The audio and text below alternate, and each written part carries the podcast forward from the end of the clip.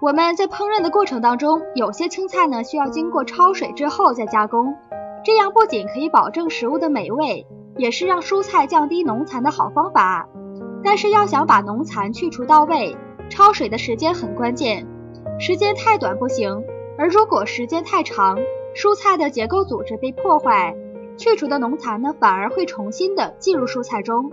所以比较恰当的方法就是让蔬菜趁着沸水下锅，滚烫一到两分钟再捞出。最好呢采用沸水量多、时间短的方法，来减少营养素的损耗。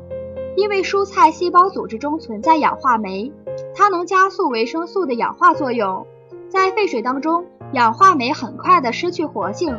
所以啊能够减少维生素因为热氧化而造成的损失。